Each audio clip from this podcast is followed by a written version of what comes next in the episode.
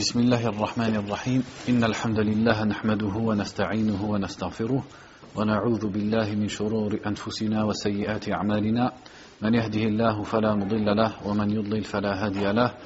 وأشهد أن لا إله إلا الله وحده لا شريك له. وأشهد أن محمدا عبده ورسوله صلى الله عليه وعلى آله وصحبه وسلم تسليما كثيرا. Donc on continue la lecture de Kitab al-Tawhid. Du Cheikh Mohammed ibn Abdel Wahhab ibn Sulaiman al-Tamimi rahimahullah ta'ala. Donc nous sommes arrivés au chapitre qui s'intitule Babul Khawfi min shirk c'est-à-dire chapitre de la peur du shirk, c'est-à-dire la peur, la crainte de commettre le shirk, de tomber dans le shirk. Donc le shirk, on a déjà expliqué ce qu'il veut dire et sa définition. Donc pourquoi il a mis ce chapitre à ce moment-là du livre?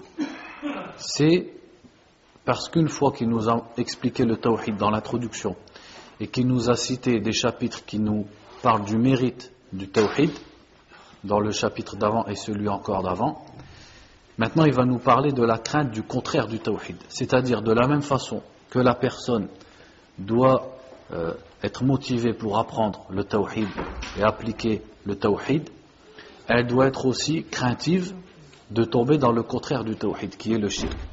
Et une chose, on la connaît en connaissant son contraire. Et le contraire du tawhid, qu'est-ce que c'est?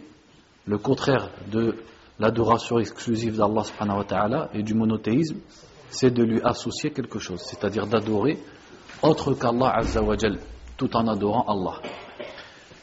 Donc, il nous montre ici et il nous parle du contraire du tawhid qui est le shirk. Et il nous montre que ce shirk, il faut en avoir peur. C'est-à-dire que le musulman ne doit pas se sentir en sécurité de tomber dans le shirk. Au contraire, il doit avoir peur de faire du shirk, ou de croire du shirk, ou de dire du shirk. Et pour avoir peur du shirk, qu'est-ce que ça implique? Si tu crains une chose, qu'est-ce que tu dois faire?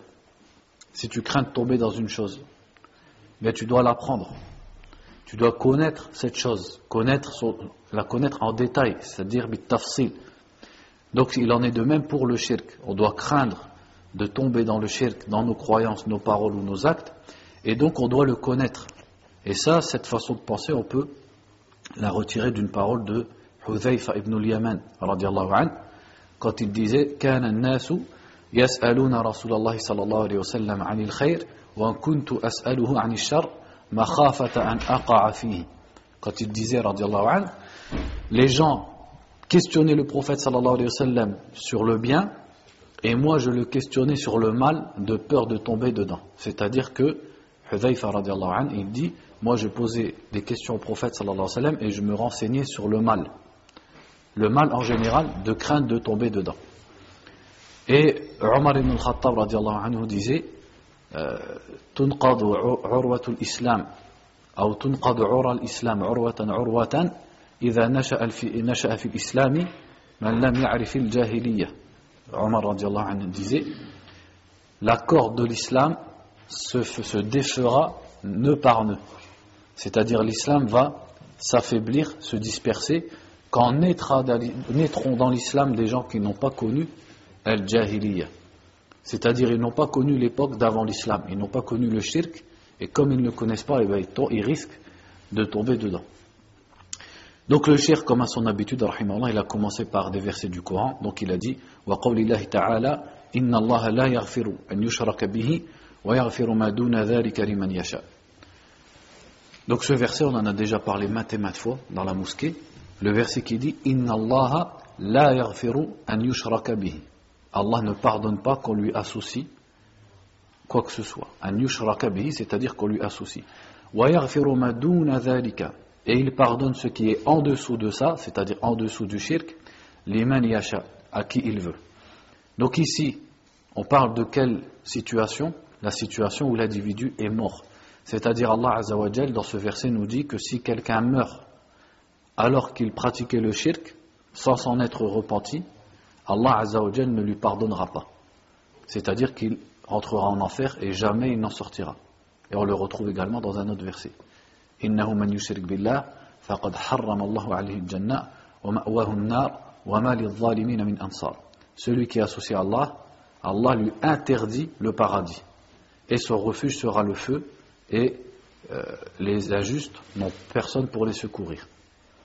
Donc ici, ce verset parle du moment, où, de la situation où la personne est morte, c'est-à-dire l'individu, s'il meurt et il rencontre Allah en ayant commis du shirk, Allah subhanahu wa ta'ala ne lui pardonnera pas. Alors que ce qui est en dessous du shirk, c'est-à-dire les péchés, quels qu'ils soient, tant qu'ils n'atteignent pas le stade du kufr et du shirk, Allah Azzawajal peut les pardonner à la personne si elle meurt en ayant commis des péchés, sans s'en être repenti. Celui qui, qui, s'est repenti, ça on n'en parle pas. Celui-là, on sait qu'Allah Azzawajal lui pardonne.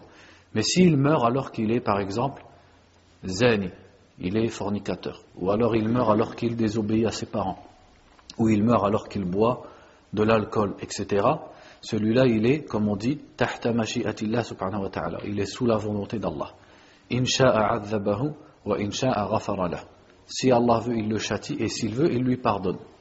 Ça, on ne peut pas le dire pour le shirk. Le shirk, Allah Azzawajal punit la personne et jamais elle ne sort de l'enfer si elle, elle meurt sur le shirk, shirk akbar, c'est-à-dire le grand shirk qui l'a fait sortir de l'islam. Et en ce qui concerne, est-ce qu'Allah pardonne le shirk pour une personne ici-bas, si elle s'en repentit? Si elle s'en repent plutôt? Bien sûr, c'est le cas de qui? Sans, même citer de versets du Coran ou de hadith, c'est quelque chose d'évident, parce que les Sahaba, anhum, la plupart d'entre eux, pratiquaient le shirk. Donc pourquoi Allah Azzawajal à eux, leur, il leur a pardonné? Parce qu'ils se seront pentis du shirk de leur vivant dans la vie d'ici-bas. Donc le fait qu'Allah ne pardonne pas à celui qui a commis du shirk, c'est pour celui qui meurt dans cette situation. Donc, qu'est-ce qu'on retire de ce verset et quel rapport entre le verset et ce chapitre? Une fois qu'on a expliqué plus ou moins le verset, c'est le danger du shirk. Quelque chose dont on sait qu'Allah ne le pardonne pas, on doit le redouter, plus qu'on redoute le reste des péchés. Certes, le musulman, ça ne veut pas dire qu'il prend à la légère les péchés. Et le musulman prend garde, euh, prend garde vis-à-vis de tous les péchés. Et il essaye de craindre Allah Azzawajal autant qu'il le peut et d'éviter la désobéissance à Allah subhanahu wa ta'ala. Mais le shirk, ça il doit redoubler de crainte vis-à-vis de ce sujet-là. Pourquoi Parce qu'il sait que s'il meurt dessus, Allah Azzawajal ne lui pardonnera pas. Et ici on parle bien sûr de shirkul akbar, c'est-à-dire le grand shirk. Quant au shirk mineur, il est différent du grand shirk dans plusieurs choses. On va les citer après. Donc ce premier verset, qu'est-ce qu'on en retire Le danger du shirk et le fait qu'Allah ne pardonne pas à une personne qui est morte en tant que mushrik. وقال الخليل عليه السلام واجنبني وبني أن نعبد الأصنام Ensuite, il a cité la parole de Al-Khalil. C'est qui Al-Khalil C'est Ibrahim alayhi salam. C'est qui l'autre Khalil qu'on connaît Muhammad sallallahu alayhi wa sallam. Inna Allah attakhadhani khalilan kama attakhadha Ibrahima khalilan. Le prophète a dit à propos de lui-même sallallahu alayhi wa sallam, Allah m'a pris comme Khalil, comme il l'a fait pour Ibrahim. Donc le prophète Muhammad sallallahu alayhi wa sallam également c'est Khalilullah. Mais généralement quand on dit Al-Khalil, de qui on parle? C'est sous-entendu Ibrahim alayhi salatu wa sallam. Qu'est-ce que veut dire Al-Khalil Al-Khalil, ça vient de Al-Khulla. Al-Khulla, en fait, c'est l'amour. C'est comme Al-Mahabba, mais c'est plus fort que, et c'est plus restreint que Al-Mahabba. C'est-à-dire, c'est un grade au-dessus, et c'est quelque chose de plus restreint que Al-Mahabba. C'est pour ça qu'Allah Azzawajal n'a choisi que certains de ses serviteurs, en l'occurrence Ibrahim et Mohammed pour, qui, qui, ont atteint ce grade de Al-Khulla avec Allah subhanahu wa ta'ala. Mais le sens de l'khulla, c'est l'amour, al-mahabba. وقال الخليل عليه السلام Ici, le cheikh euh, Abdurrahman ibn Qasim, ibn Muhammad ibn Qasim, rahimahullah, il a mis une présentation de Ibrahim, comme il le fait d'habitude pour qui À chaque fois, on le fait pour les Sahaba, radiallahu anhum. Et là, il l'a fait également pour Ibrahim. Donc, il dit Ibrahim, huwa Ibrahim ibn Azar, ibn Nahur, ibn Sharuch, ibn Arghu, ibn Faligh, ibn Abir, Ibn Shalikh, Ibn Arfakhshad, Ibn Sam, Ibn Nuh. Donc il a mis l'ascendance de Ibrahim jusqu'à Nuh alayhi salam. ولد ببابل ببابل قبل عيسى بألفي عام il dit Ibrahim alayhi salam est né dans la ville de Babil Babil en français il appelle Babel ou Babylone donc 2000 ans avant Isa وهاجر إلى الشام وتوفي به بعد أن عاش سبع وخمسين ومائة سنة ومعنى إبراهيم بالسريانية أبو رحيم Il dit donc Ibrahim est né à Babel, comme on l'a dit, 2000 ans avant Isa salam, et il a émigré au Shem pendant sa vie. On connaît l'histoire d'Ibrahim, une fois qu'il est, il est rentré en conflit avec son peuple, et il a émigré vers Shem, c'est-à-dire la région plus ou moins de la Syrie. La Syrie, la Palestine, etc. Et il est mort à l'âge, il est mort au Shem, dans cette région, à l'âge de 157 ans. Et il dit que Ibrahim, dans la langue euh, Saryaniya, c'est une langue sémitique, comme l'hébreu et l'arabe, ça veut dire Abun Rahim, ça veut dire un, père clément, un père miséricordieux. C'est ça que veut dire Ibrahim, Wallahu A'lam. Donc, on revient ici à notre livre. Il dit وقال الخليل عليه السلام واجنبني وبني أن نعبد الأصنام.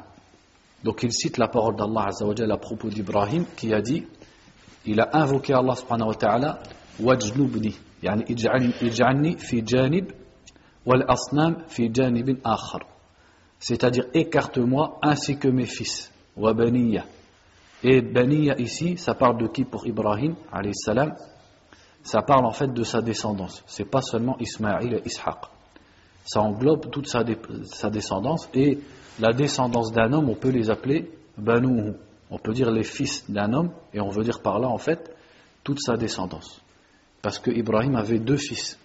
Or ici, il a mis le mot Baniya au pluriel. C'est plus que deux. Donc il veut dire par là Ismaïl et Ishaq et aussi sa descendance. An al-asnam, c'est-à-dire protège-nous ou écarte-nous de l'adoration des statues. Al-asnam. Al-asnam, c'est le pluriel de quel mot? Sanam. Sanam, qu'est-ce que ça veut dire? C'est en gros les idoles si on traduit en français, ce sont les idoles, c'est-à-dire des objets que les gens adorent et qui ont une forme, soit une forme d'être humain ou une forme d'animal, une tête, etc., etc.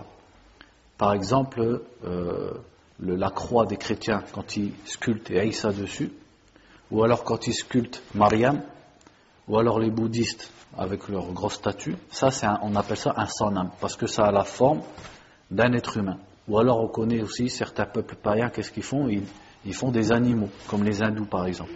Un éléphant, etc. etc. Donc ça on appelle ça l'asnam. C'est quoi l'autre mot équivalent à l'asnam qu'on entend souvent? Al-awthan. C'est le pluriel du mot wathan. Et le mot wathan, ça englobe l'asnam et ça englobe aussi les idoles, les choses qui sont adorées en dehors d'Allah, qui n'ont pas de forme animale ou humaine. Comme par exemple un mausolée le qubba que les gens ils adorent en dehors d'Allah, ils se prosternent devant le qubba, etc. On peut appeler ça wathan. C'est pour ça que le prophète sallallahu alayhi wa sallam disait à Allah azza wa jal, Allahumma la taj'al qabri wathanan yu'bad. Ou Allah ne fait pas de ma tombe un wathan qui est adoré. Donc sa tombe, si elle avait été adorée en dehors d'Allah, ça serait un wathan. Pourquoi? Parce qu'une tombe, il n'y a pas une tête, des bras, etc. C'est pas une forme, c'est quelque chose qui n'a pas de forme particulière. Ça ne représente pas plutôt un être humain ou un animal ou une créature. Donc ça c'est l'explication, plus ou moins la traduction du verset. Donc wajnubni, c'est-à-dire c'est-à-dire.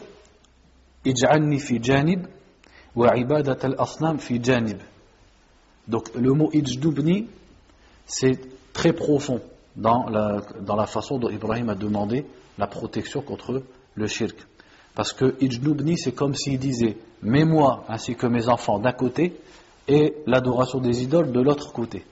C'est-à-dire, c'est une mubalara, c'est une exagération dans la façon de demander à Allah subhanahu wa ta'ala qu'il le protège du shirk et de tomber dans le shirk.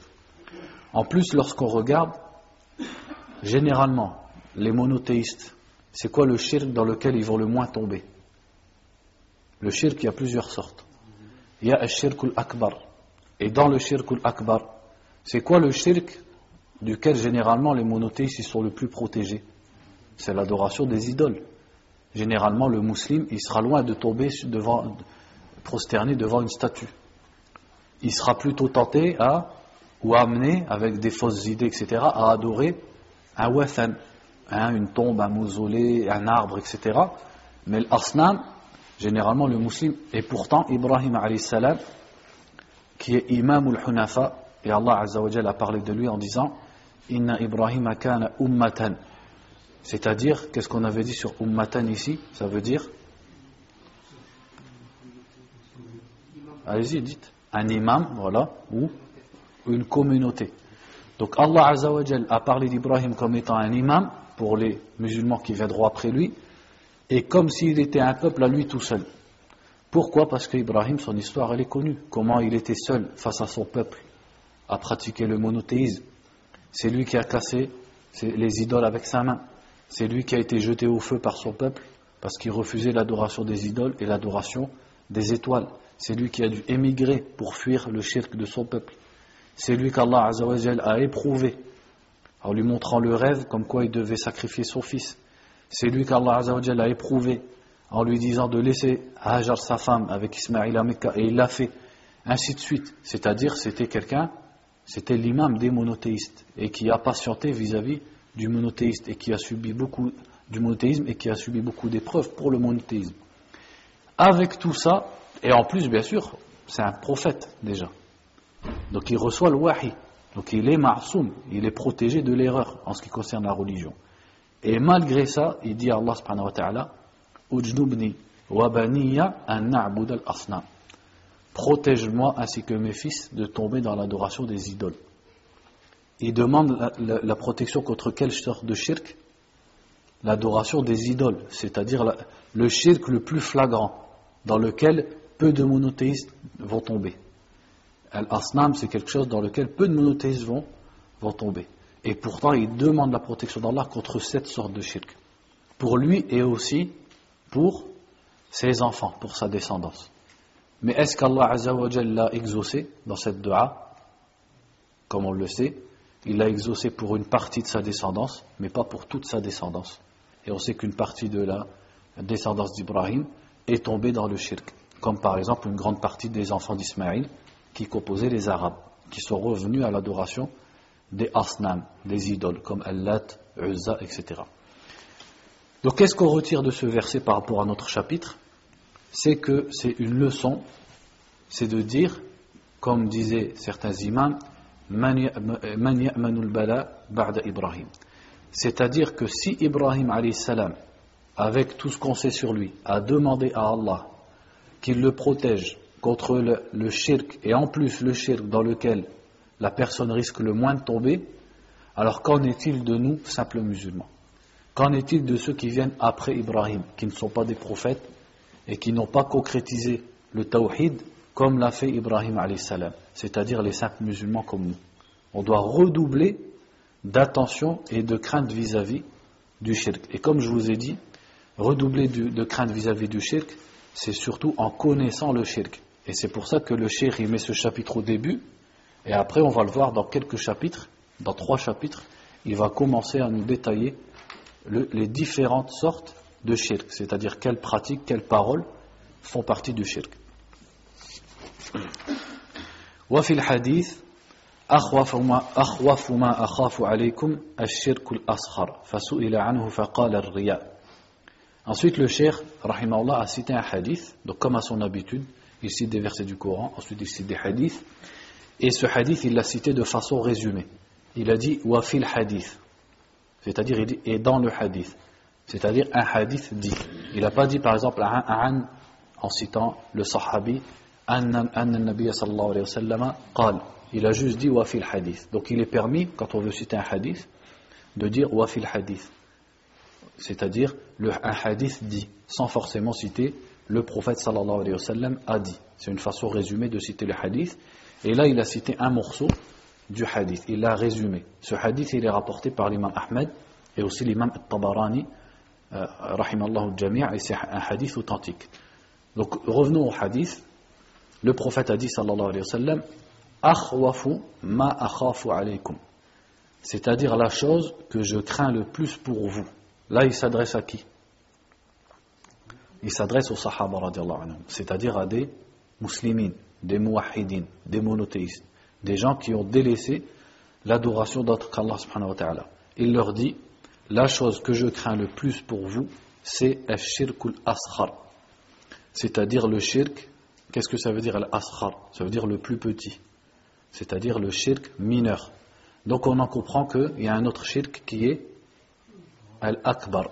S'il y a un askhar, c'est qu'il y a un akbar. Donc on comprend à travers ce hadith que le shirk se divise en deux catégories. Al-shirk akbar entre guillemets, le grand shirk, et al-shirk al-askhar. Al-shirk al-askhar, quand on traduit en français, il faut mieux dire le shirk mineur. Ben, mineur, qu'est-ce qu'on comprend? Ça veut dire qu'il est plus petit que l'autre. C'est ça askhar. Parce que si on dit le petit shirk, ça c'est pas une bonne traduction. Parce que déjà en arabe, on dit pas al-shirk al-saghir, on dit al-askhar. Et en plus, petit shirk, ça minimise du danger du shirk. Il n'y a pas de shirk qui est petit. Il est petit par rapport au shirk akbar. Mais aucun shirk n'est petit, parce que c'est le plus grand péché que quelqu'un peut faire. Et dans les grands péchés, le plus grand des péchés, c'est al shirkul askhar. Dans les grands péchés, sans parler du kufr et du shirk akbar. Donc on dit le shirk mineur. C'est quoi le shirk majeur et le shirk mineur? Al shirkul akbar, c'est billah fima huwa min C'est de mettre quelqu'un à l'égal d'Allah dans ce qui est quelque chose qui est exclu dans une caractéristique propre d'Allah. Quelles sont les caractéristiques propres d'Allah? Eh bien, al-uluhiyya, al-rububiyya, al-asma wa sifat. Comme celui, par exemple, qui viendrait à adorer autre qu'Allah. Celui-là aura voué l'ibada à autre qu'Allah, alors que l'ibada, l'adoration, c'est le droit exclusif d'Allah. Celui qui viendrait à prétendre qu'il y a un autre créateur avec Allah ou que quelqu'un d'autre qu'Allah connaît l'invisible, l'avenir, al-ghaib. Alors que ça, ce sont des caractéristiques propres à Allah subhanahu wa ta'ala. Ça, c'est al akbar. Quel est son jugement, al akbar C'est qu'il fait sortir une personne de l'islam. C'est-à-dire que celui qui le fait, qui le croit ou qui le dit, si à la base il est musulman, en le faisant, il sort de l'islam. Donc on dit al akbar, l'expression qu'emploient les savants, ils disent mukhrijun anil millah. C'est-à-dire il fait sortir de al-millah. C'est quoi al-millah Ad-din. Al-millah c'est un synonyme de ad-din ou l'islam, etc. Et aussi. Il. Et celui qui fait du shirk akbar, il sera éternellement en enfer s'il meurt avec. Donc Allah ne lui pardonne pas et jamais il ne rentrera au paradis. Ça c'est al-shirk al-akbar. Al-shirk al-asghar, qu'est-ce que c'est?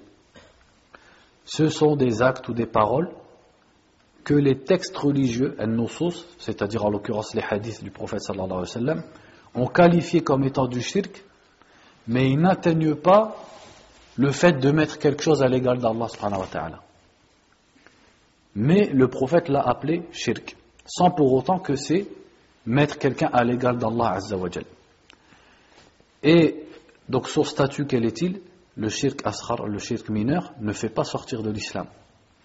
La personne reste musulmane, c'est-à-dire qu'en fait il fait partie des grands péchés, même s'il est nommé shirk. Donc comment on peut l'appeler? C'est du shirk duna shirk, c'est-à-dire c'est du shirk sans être le shirk, comme quand on dit kufrun duna kufr, la mécréance en dessous de la vraie mécréance.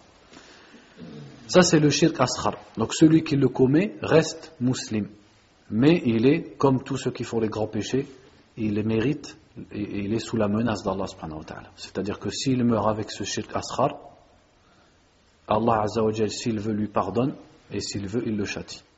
Et certains savants disent même que le shirk asghar, le shirk mineur, Allah subhanahu wa ta'ala ne le pardonne pas.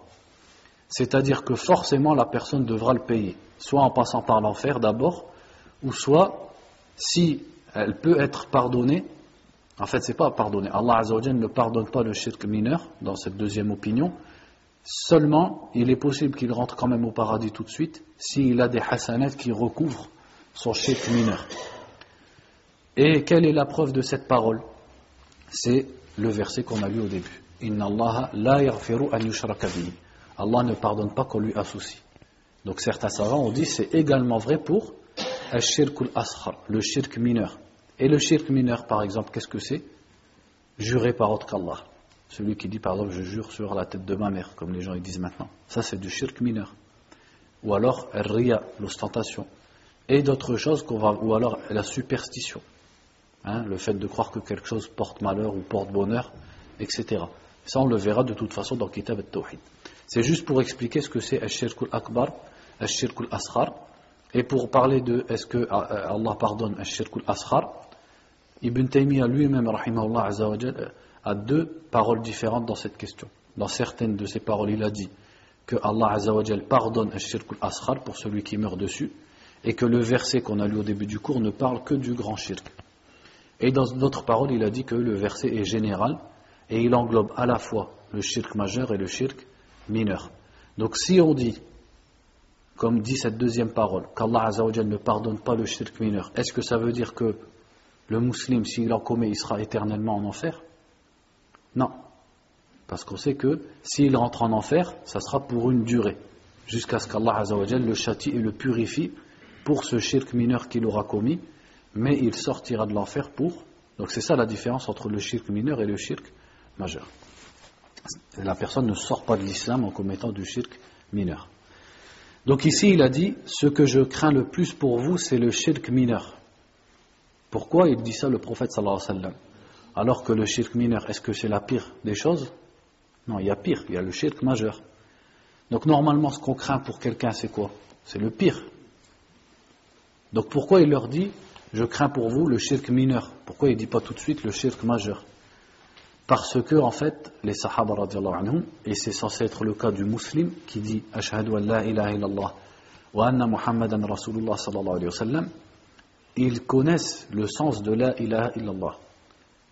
Et ils savent que la ilaha illallah implique de délaisser l'adoration d'autre qu'Allah et de délaisser l'adoration des idoles, l'adoration des morts, l'adoration des prophètes, etc.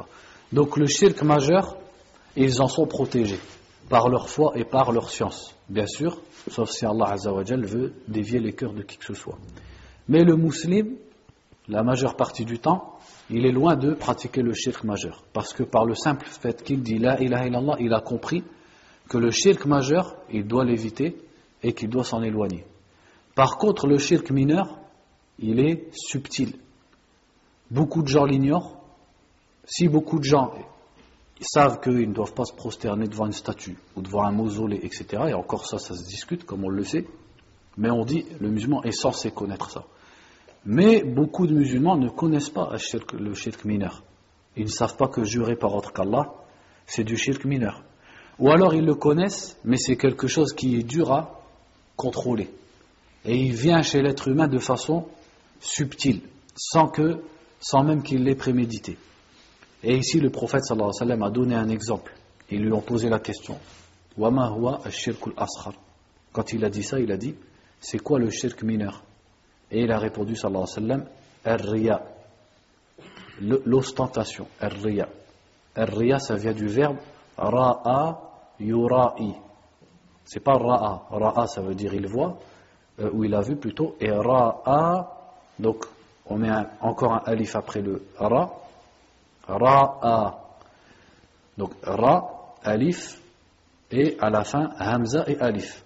Donc il y a quatre lettres par rapport à ra'a. Ra'a c'est un thulathi, c'est-à-dire c'est un verbe de trois lettres. Et ra'a qui veut dire il fait de l'ostentation, il cherche le regard d'autrui, c'est un verbe de quatre lettres pour vous fassiez la différence entre les deux verbes. C'est de ça que vient le mot ar qui veut dire l'ostentation. Qu'est-ce que ar Dans ce même hadith, le prophète sallallahu alayhi wa sallam l'a expliqué.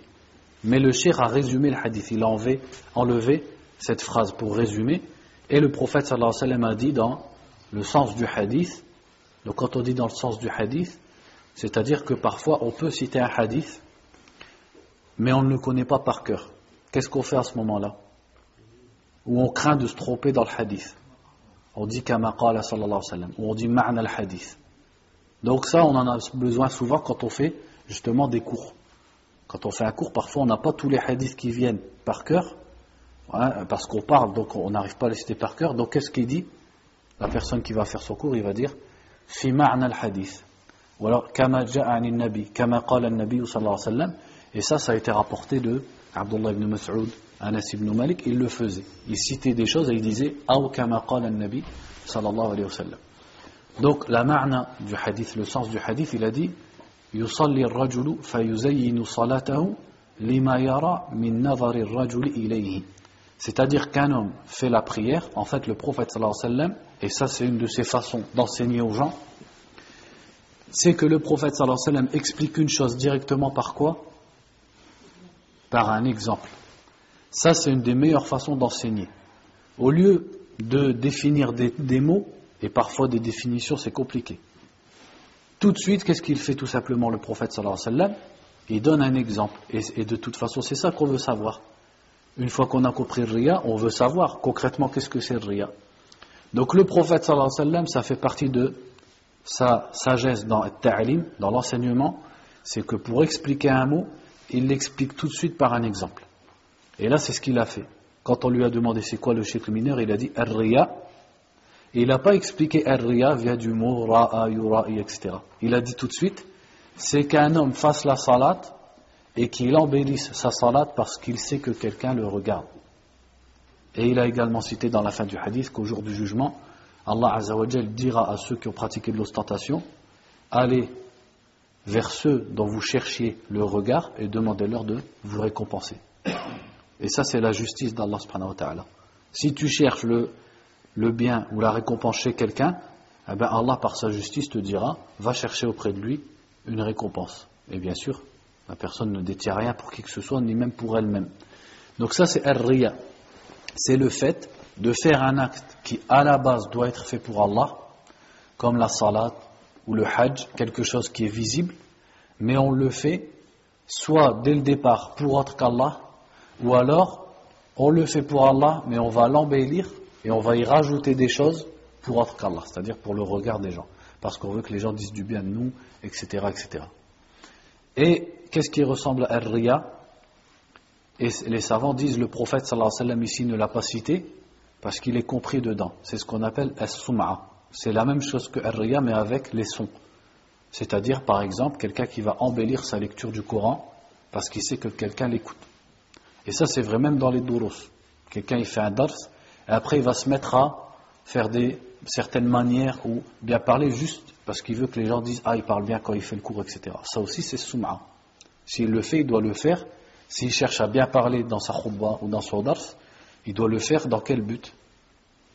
Dans le but, quel est le but d'un cours? C'est d'enseigner aux gens. C'est pour que, c'est pour que, c'est-à-dire pour que le message y passe, pas pour plaire aux gens. Et s'il fait ça pour que les gens comprennent, là c'est pour Allah subhanahu wa ta'ala.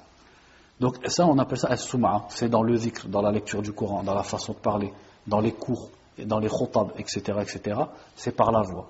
Donc le prophète ici a cité Ar-Riya sallallahu alayhi wa sallam, est compris dedans parce que c'est le même sens. Donc ici le prophète sallallahu alayhi wa a dit aux sahaba radiallahu anhum, qui étaient des monothéistes et qui étaient loin de l'adoration d'autre qu'Allah, qu'à partir du moment où vous avez évité le shirk akbar, l'adoration d'autre qu'Allah, maintenant je crains pour vous, ash-shirk al-askhar. Donc ash-shaytan, Lorsque l'être humain délaisse l'adoration des idoles, il ne va pas le laisser. Il va essayer de rentrer chez lui par une autre porte. Et cette porte, elle est surtout vraie pour qui? Pour les gens pieux. Parce que celui qui n'est pas pieux, Shaitan, il l'a déjà eu par exemple avec l'alcool, avec la fornication, avec la nuisance aux voisins, l'injustice envers les gens, etc. Mais celui qui est pieux, Shaitan, il n'arrive pas à rentrer avec lui ni par les péchés, ni par la fornication, ni par la musique. Donc il va rentrer du côté du din. Et il va employer par exemple le roulou, l'exagération, et il va aussi employer cette chose dont on parle ici qui est l'ostentation. Donc celui qui doit craindre, redoubler de crainte par rapport à ça, c'est justement celui qui pratique la religion, de crainte que sa religion elle soit faite un peu pour Allah et aussi pour plaire aux gens. Maintenant, quel est hukm riya C'est-à-dire, quel est le jugement du shirk de, de, ce, de, pardon, de riya de l'ostentation et aussi de as-sum'a, qui est l'ostentation dans les paroles. On sait qu'Allah Azzawajal a dit au prophète sallallahu alayhi wa sallam وَلَقَدْ أُوحِيَ إِلَيْكَ وَإِلَى الَّذِينَ مِنْ قَبْلِكَ لَإِنْ أَشْرَكْتَ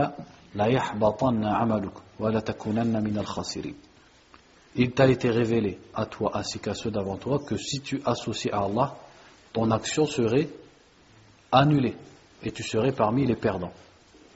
Donc, Ashirk, ça c'est un verset du Coran. Et il y a également ce, ce, hadith qui nous dit euh, euh c'est-à-dire celui Allah Azza dit celui qui m'associe quoi que ce soit je le laisse avec son shirk on en comprend de tous ces textes que l'acte qui contient de l'ostentation est nul mais il y a plusieurs degrés différents Prenons le degré le pire, c'est celui qui fait tous ses actes par ria. C'est-à-dire que même son entrée dans l'islam, sa shahada, sa salat entière, son jeûne entier, tout ça il le fait par ria. Ça c'est le cas de qui? C'est le cas d'une catégorie précise de personnes qui sont les hypocrites, al-munafiqin. Donc cela, leur jugement il est clair, ce sont des kuffars.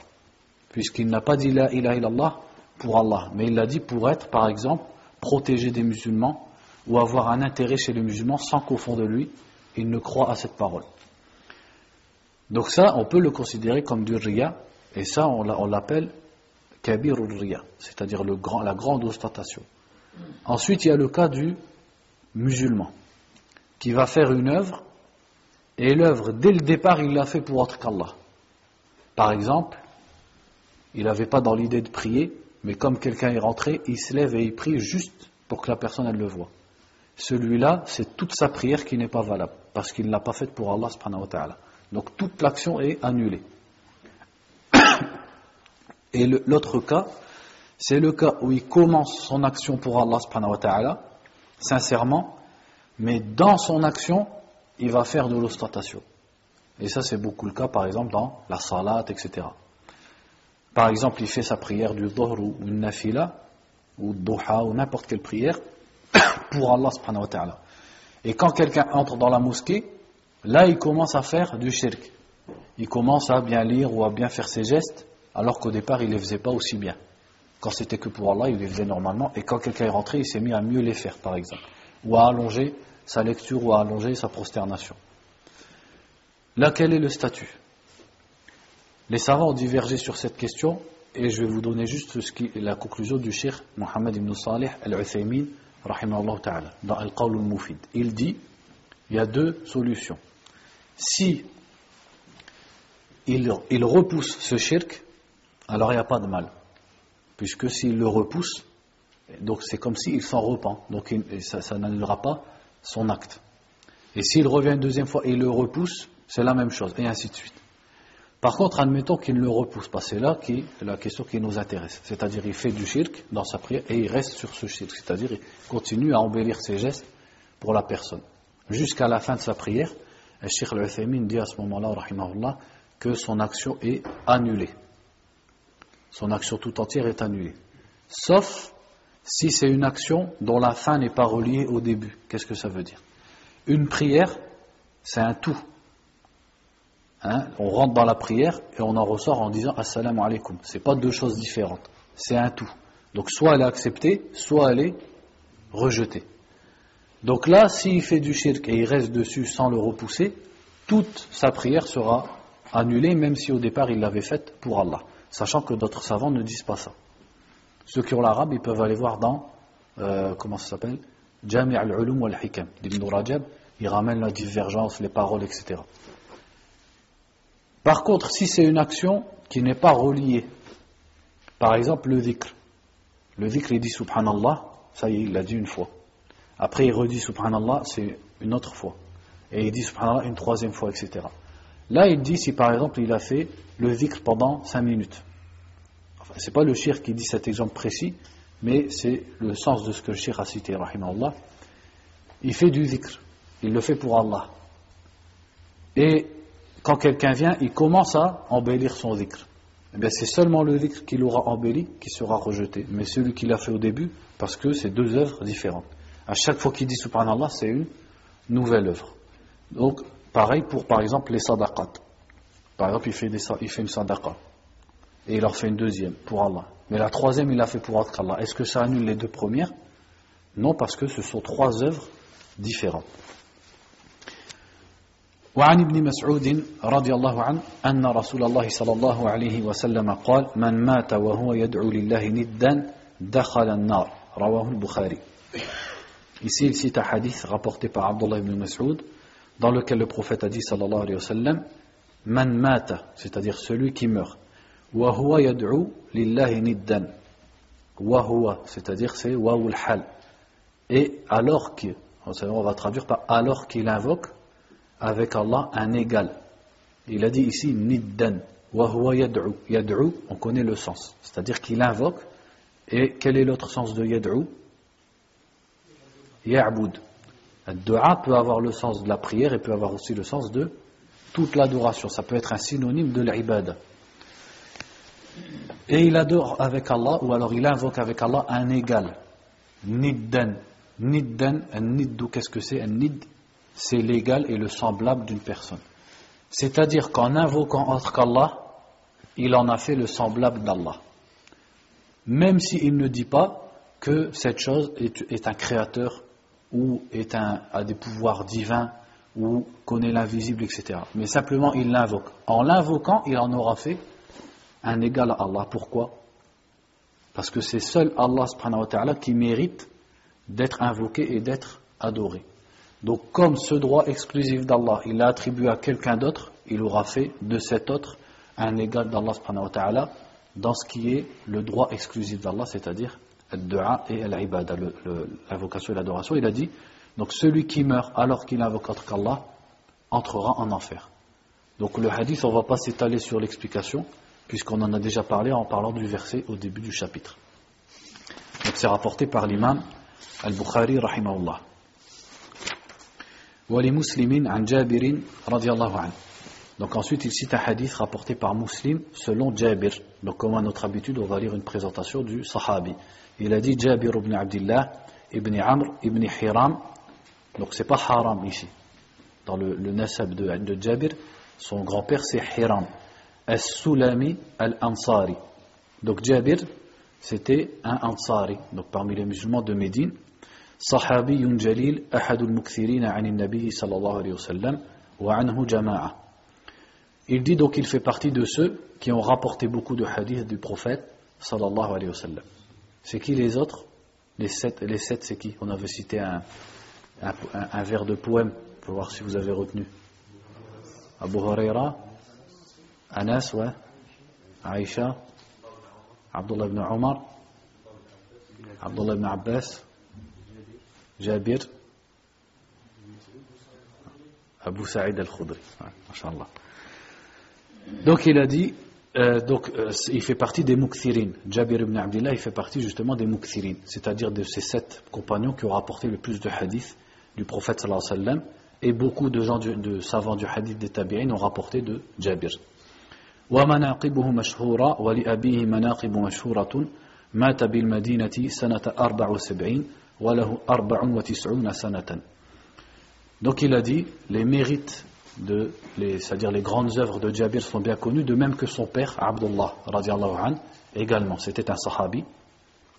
Jabir est mort en, en l'an 74 de l'Égypte à Médine, et il avait 94 ans, an.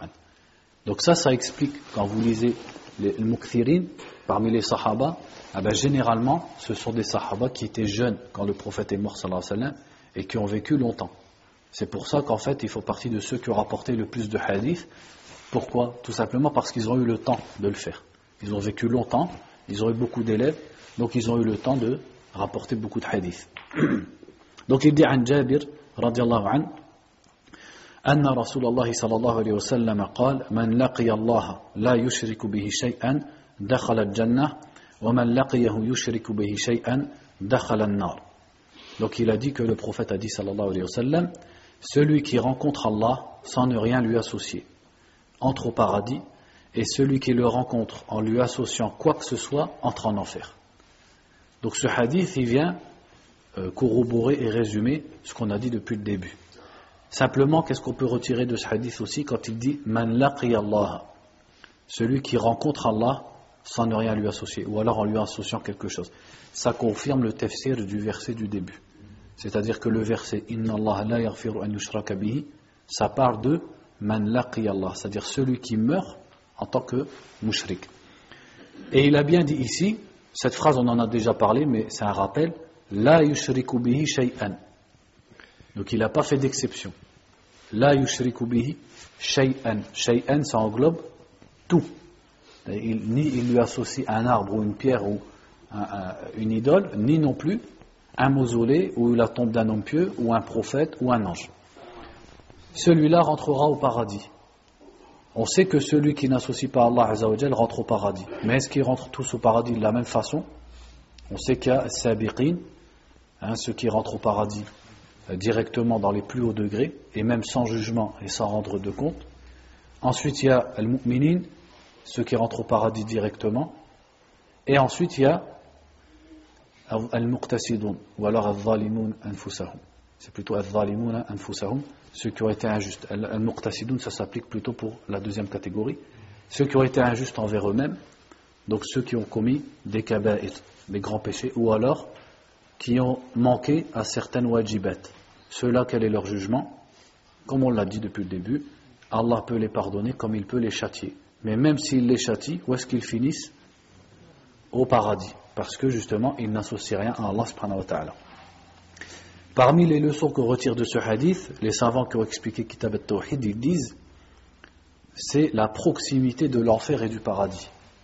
Dire dans un même hadith, en peu de mots, le prophète sallallahu alayhi wa sallam a parlé de celui qui rentre en enfer et de celui qui rentre au paradis. Pour dire que la situation de l'être humain, elle est très dangereuse. Elle est très risquée. L'être humain, il est sur un fil. Il peut faire quelque chose qui peut l'emmener au paradis, comme il peut tomber dans le shirk et ça va tout annuler, et s'il meurt, il finit en enfer. Donc ça, ça doit redoubler notre attention vis-à-vis du shirk. Et justement, dans notre apprentissage de la religion, on doit faire attention au sujet du shirk. Dans notre compréhension de la religion, on doit donner attention au shirk. Et quelqu'un qui enseigne, un imam, un khatib, un conférencier, un muallim, il doit faire attention au sujet du shirk. Il ne peut pas laisser les gens comme ça, les musulmans, et ils pratiquent du shirk, soit akbar ou soit asghar, et il les laisse.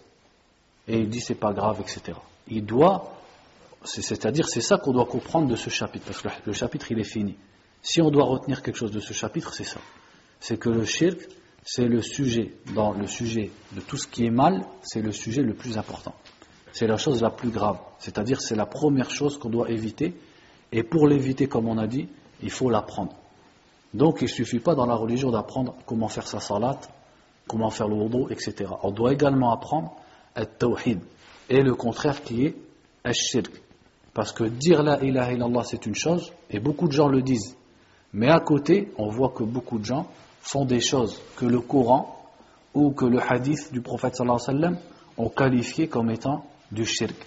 Donc soit de la superstition, soit de la sorcellerie, soit le fait d'aller chez des voyants, soit l'ostentation, soit le fait de courir derrière Dunya en en faisant son plus gros but et en, faisant, en en faisant le, gérant de sa vie. Ça aussi, il y a un chapitre sur ça dans Kitab Tawhid. Donc le sujet du shirk, celui qui parle du shirk aux gens, on ne doit pas le blâmer. En aucun cas on peut parler d'un muallim ou d'un imam en disant pourquoi celui-là, il nous parle du shirk? Pourquoi à chaque fois il parle du shirk? Parce que c'est quelque chose effectivement de grave. Et c'est quelque chose qui fait partie des fondements de la religion. Et si un musulman n'a pas compris ce sujet, eh bien il expose sa foi et sa religion à l'annulation complète, tout simplement. Et il expose sa personne à l'enfer. Donc en aucun cas, celui qui parle souvent du shirk, il sera blâmé. Au contraire, on va le remercier. On va le loué pour nous parler justement de la chose qui est la plus dangereuse pour nous. ثم قال رحمه الله تعالى باب باب الدعاء إلى شهادة أن لا إله إلا الله Un autre chapitre, donc euh, ce chapitre, si on le finit pas avant l'Aïcha, on le finit après l'Aïcha. Comme je vous avais dit, je vous avais promis, on essaye, Inch'Allah, de faire deux chapitres par séance. C'est-à-dire, j'aime pas traîner quand je fais un livre, j'aime bien qu'on le finisse parce qu'on n'a pas cours tous les jours, c'est une fois par semaine. Donc, Inch'Allah, aujourd'hui, on fait le deuxième chapitre. Si je le finis pas avant l'Aïcha, je le finis après. Donc là, il parle du chapitre de Bab ad-Du'a ila shahadati an la ilaha illallah. Ad-Du'a ici, c'est dans quel sens? Ad-Da'wa. Parce que dua vient du verbe da'a. Et le, le verbe da'a, qu'est-ce qu'il veut dire? Il peut vouloir dire prier, et peut vouloir dire appeler. Donc ici, ce chapitre s'intitule L'appel à l'attestation de la ilaha. C'est-à-dire le fait d'appeler au tawhid. C'est comme si, si on réfléchit sur l'enchaînement des chapitres, le cheikh nous disait, voilà ce qu'est le tawhid, voilà le mérite qu'il y a à pratiquer le tawhid, attention au contraire du tawhid, et une fois que tu as compris et pratiqué tout ça, ça ne suffit pas.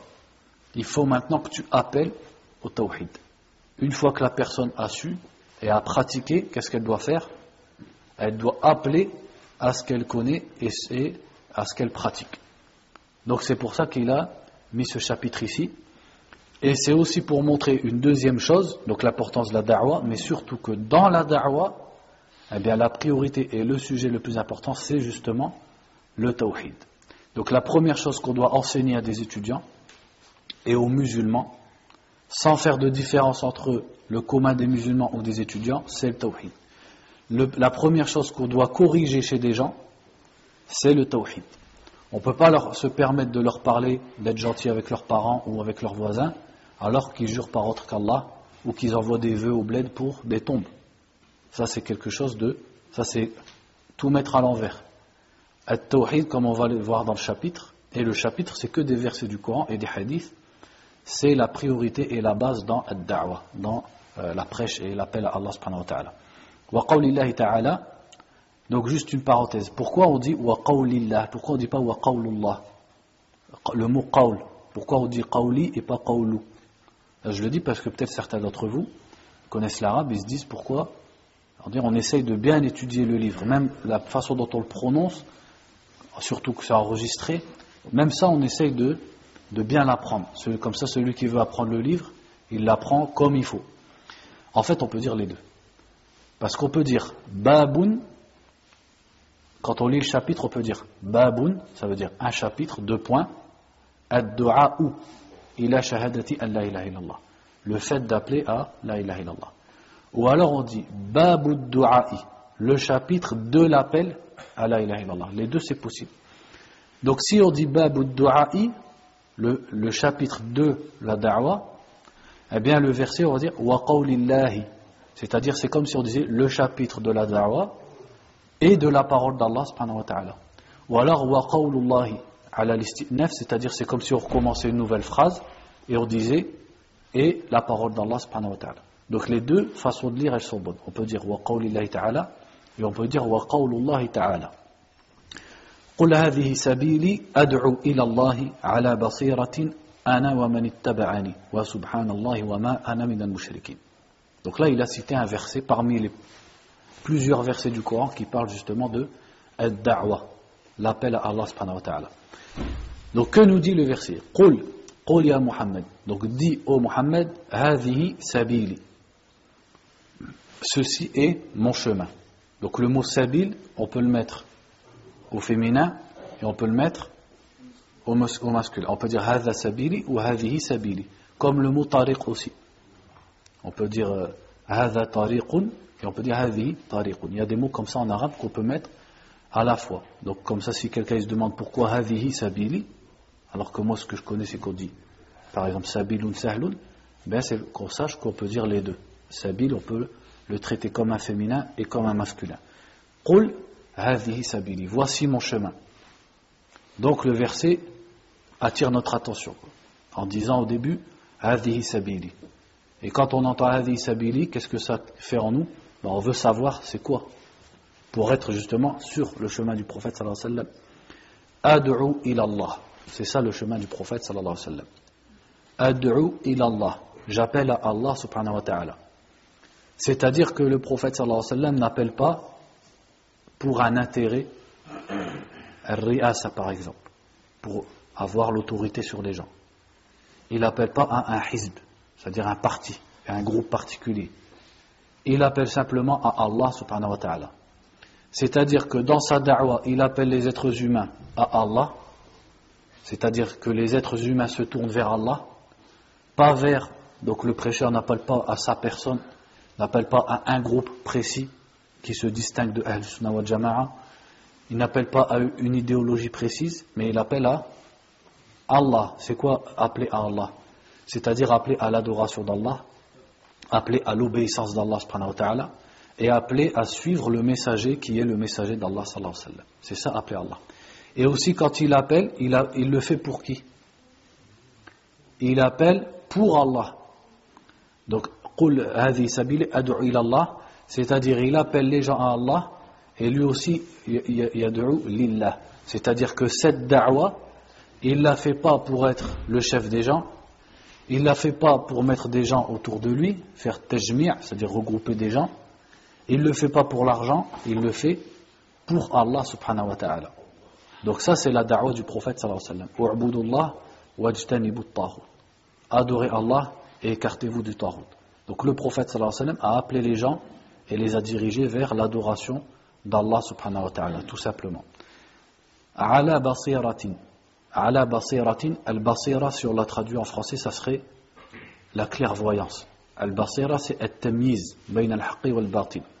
le fait de distinguer entre le faux et le vrai. C'est ça le basira. Donc qu'est-ce que ça implique le basira en fait tout simplement?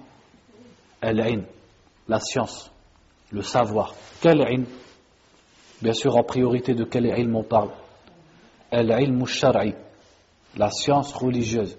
قال الله وقال النبي صلى الله عليه وسلم وقال الصحابة c'est ça l'ilm c'est-à-dire connaître la religion à travers ses sources c'est-à-dire le Coran les hadiths, les paroles des Sahaba anhum, et l'ijma', c'est-à-dire le consensus et l'unanimité des, des musulmans des premiers siècles. Voilà ce qu'est l'ilm. Mais c'est pas seulement ça le basira. C'est aussi l'ilm bil mad'u, wa al bi al da'wa, c'est-à-dire c'est beaucoup de choses. C'est connaître aussi la situation du mad'u, c'est-à-dire celui qu'on appelle. Et comment je vais l'appeler? L'appeler à Allah subhanahu wa ta'ala. Et à quoi je vais l'appeler en premier?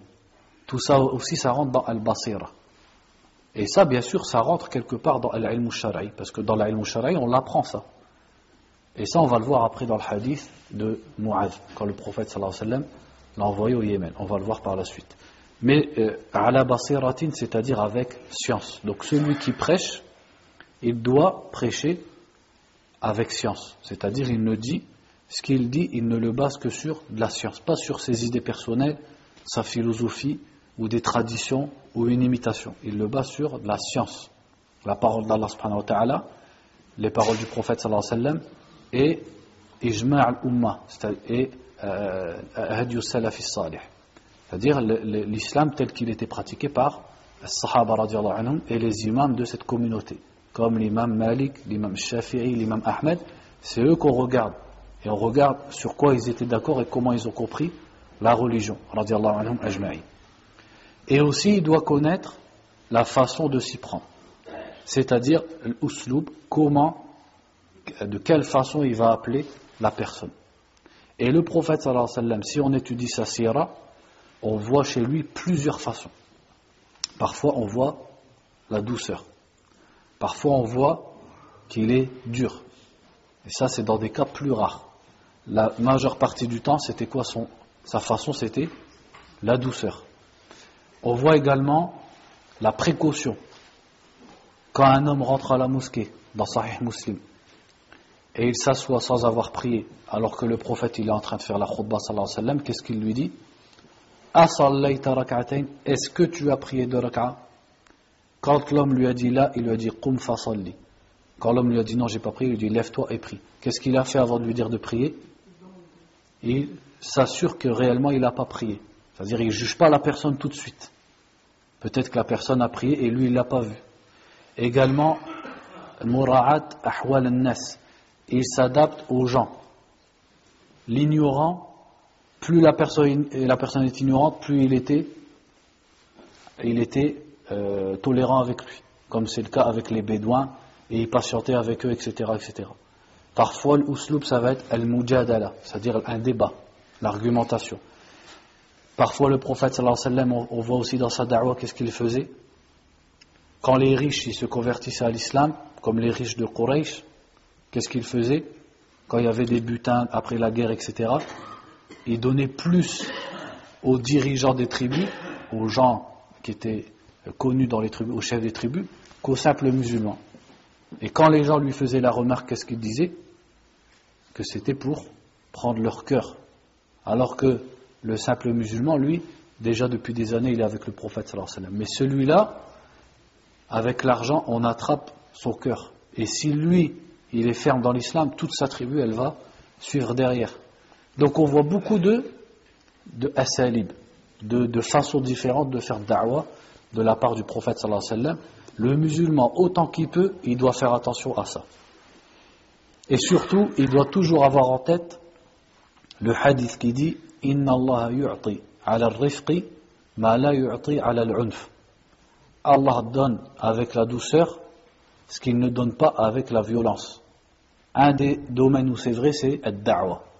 C'est-à-dire qu'ad-da'wa, quand tu conseilles, quand tu fais la nasiha, quand tu prêches, quand tu apprends aux gens, ce qui doit être le plus euh, prédominant, c'est la douceur. Allah va te donner avec la douceur ce qu'il ne te donnera pas si tu es trop brusque, si tu veux aller trop vite et si tu es trop dur avec les gens. Et aussi le prophète sallallahu alayhi wa sallam disait ما كان الرفق في شيء إلا زانه وما كان العلف في شيء إلا شانه c'est-à-dire chaque fois que la douceur est dans quelque chose elle l'embellit mais quand la violence est dans quelque chose elle l'enlaidit donc c'est ça le basira c'est avoir la science de ce à quoi tu vas appeler et la science de comment également tu vas appeler, qui tu vas appeler, etc. Donc de là, chaque musulman il le fait selon sa capacité et chacun selon son niveau de science. Et le prophète sallallahu alayhi wa sallam, c'est lui qui a dit aya. Transmettez de moi ne serait-ce qu'un verset. C'est-à-dire ce que tu as appris sur des bases fermes, eh ben, tu peux te permettre de le transmettre à autrui et tu commences autour de toi, dans ta famille, etc., à ton niveau. وعن ابن عباس رضي الله عنهما أن رسول الله صلى الله عليه وسلم لما بعث معاذا إلى اليمن قال له Donc ici c'est un hadith qui est dans Sahih al-Bukhari, Sahih Muslim, rapporté par Ibn Abbas, qui raconte l'histoire où le prophète alayhi wa sallam a envoyé Mu'ad au Yémen. En fait, le prophète alayhi wa sallam, en l'an 10 de l'Égypte, donc quelques mois avant sa mort, il a envoyé Mu'ad et aussi avec Abu Musa al-Ash'ari. Il les a envoyés au Yémen. Il, il les a envoyés à deux. C'est à eux qu'il a dit Yassira wa la tu'assira, la etc. C'est à Abu, Abu Musa et à Mu'ad. Vous connaissez ce hadith, Yassira wa la tu'assira. C'est quand il a envoyé Mu'ad et Abu Musa. Il a envoyé Mu'ad à Sana'a et Abu Musa à Aden, au Yémen. Il les a envoyés en tant que responsables des musulmans qui étaient là-bas et en tant que da'i, c'est-à-dire en tant que prêcheur et en tant aussi que qadi, pour juger entre les gens et en tant que mufti. C'est eux qui allaient prononcer ceci halal, ceci haram. C'est-à-dire que le prophète sallallahu leur a donné une place, une grande place, une grande mission. Et déjà ce qu'on peut retirer de ce hadith avant même de le lire, c'est que le prophète sallallahu non seulement faisait lui-même bien sûr ad-da'wa puisque c'était sa fonction, mais aussi il envoyait des gens pour ad-da'wa. Et on sait qu'il a, a laissé Ali à Mecca pendant un moment pour apprendre, pour enseigner aux gens, et c'est ce que les khulafa ont fait après lui. Lorsque euh, Omar a envoyé Ibn Mas'ud en Irak, il a mis Mu'adh en Syrie, etc. Et pour l'histoire de Mu'adh, Mu'adh il est resté au Yémen jusque, donc pas longtemps, à peu près un ou deux ans, jusque pendant la vie d'Abou Bakr, il est revenu, Abou Bakr l'a rappelé à Médine et il l'a envoyé au Shem. Et on l'avait vu dans sa présentation qu'il est mort au Shem de la peste à l'âge de 38 ans. On me dit c'est fini. Donc il a dit Qala Donc quand le prophète alayhi wa sallam a envoyé Mu'adh au Yémen, il lui a dit. C'est-à-dire qu'il lui a pas dit Mu'adh, va au Yémen. Il l'a pris et il lui a fait des recommandations alayhi wa sallam. Donc il a préparé le l'enseignant, il a préparé le prêcheur, il l'a préparé à ce qu'il allait affronter. Donc ça, c'est la fonction aussi du gouverneur. C'est de dépêcher des prêcheurs et des enseignants et aussi de leur faire des recommandations et des exhortations. Donc il a dit min kitab. Tu te diriges vers des gens du livre. Ce morceau, on peut en retirer des leçons. Donc les gens du livre, c'est les Yahoud ou Nasara, c'est-à-dire les juifs et les chrétiens. Et c'était eux qui étaient en majorité au Yémen. Il y avait peu d'adorateurs d'idoles au Yémen. Donc Mu'adh allait rentrer dans un environnement qui était différent de celui de la majeure partie de la péninsule arabique. Parce qu'à Médine, qu'est-ce qu'il y avait? Les musulmans, aussi des munafiqines et aussi des Yahoud, mais qui ont été par la suite chassés, entre guillemets, de Médine. Donc là, il allait être confronté à des chrétiens et à des juifs. Donc le prophète, en disant ça, il y a une sorte ici de ce qu'on appelle tawti'a, c'est-à-dire il le prépare.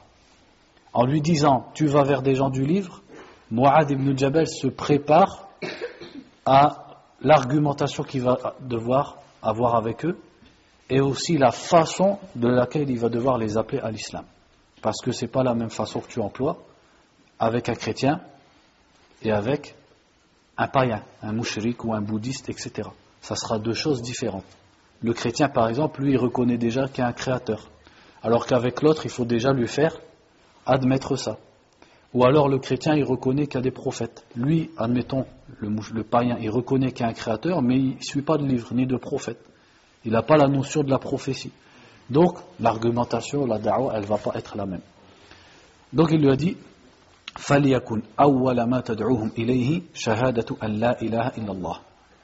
Donc, que la première chose à laquelle tu les appelles soit qu'ils attestent La ilaha illallah, qu'il n'y a de divinité à adorer qu'Allah subhanahu wa ta'ala. Dans une autre version du hadith, il a dit An yuwahidullah, qu'ils croient en Allah seul ou qu'ils adorent Allah seul. Qu'est-ce que ça nous montre ces deux versions du hadith? Que la shahada c'est tawhid et que le sens de la shahada c'est l'adoration exclusive d'Allah subhanahu wa ta'ala.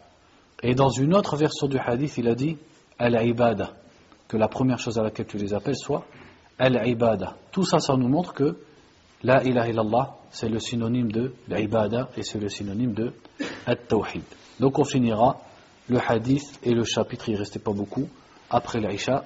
Barakallahu fikum wa sallallahu wa sallam ala nabiyyina Muhammadin wa ala alihi wa sahbihi.